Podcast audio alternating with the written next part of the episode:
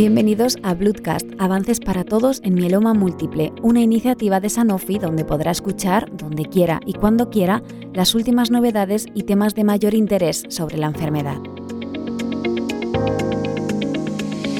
En esta entrega hablamos con la doctora Cristina Encinas, hematóloga del Hospital Gregorio Marañón de Madrid, responsable del área de mieloma múltiple, quien nos explica la diferenciación existente en el mecanismo de acción de los fármacos dirigidos contra el CD38, los anti-CD38.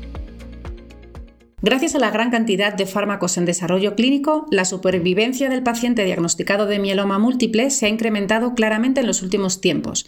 Y un punto importante a la hora de decidir qué tratamiento elegir, independientemente del momento en el que estemos tratando al paciente, es conocer la diana contra la que vamos a actuar.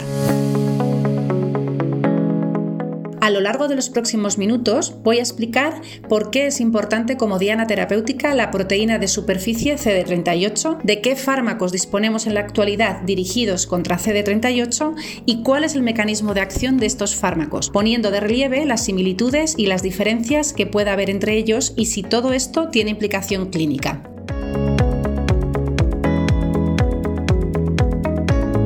CD38 es una diana clave por dos motivos. En primer lugar, está expresada de forma especialmente elevada en las células plasmáticas del mieloma. Y en segundo lugar, es una proteína multifuncional. En este sentido, su función como receptor es más conocida, pero es su función enzimática la que resulta clave para la supervivencia de la célula tumoral, como vamos a comentar un poco más adelante. En este momento disponemos de dos anticuerpos monoclonales dirigidos contra CD38, daratumumab e isatuximab, y cada uno de ellos se va a unir a epítopos distintos de CD38, coincidiendo solamente en un aminoácido. Van a producir diferentes efectos sobre la expresión de CD38 tras la unión al receptor. En el caso de daratumumab, el fármaco induce la liberación de CD38 en forma de microvesículas y se expulsan de la célula tumoral. En el caso de isatuximab, el fármaco induce la internalización de CD38.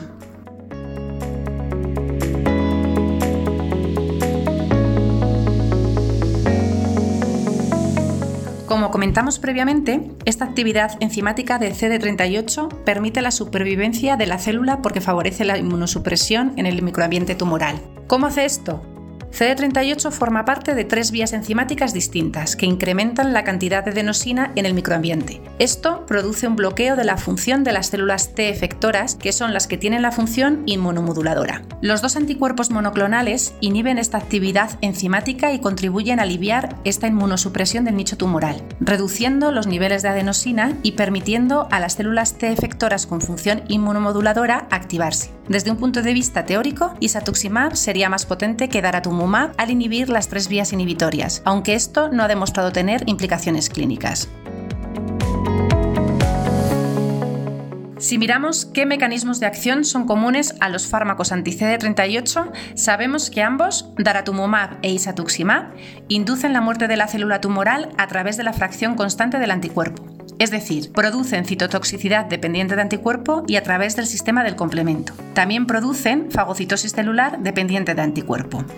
En el caso del isatuximab, además de lo anterior, se consigue la muerte celular de forma directa, a través de la fracción variable del anticuerpo. Y esto lo diferencia del daratumumab, que, como hemos comentado previamente, necesita a las células efectoras para producir esta muerte celular.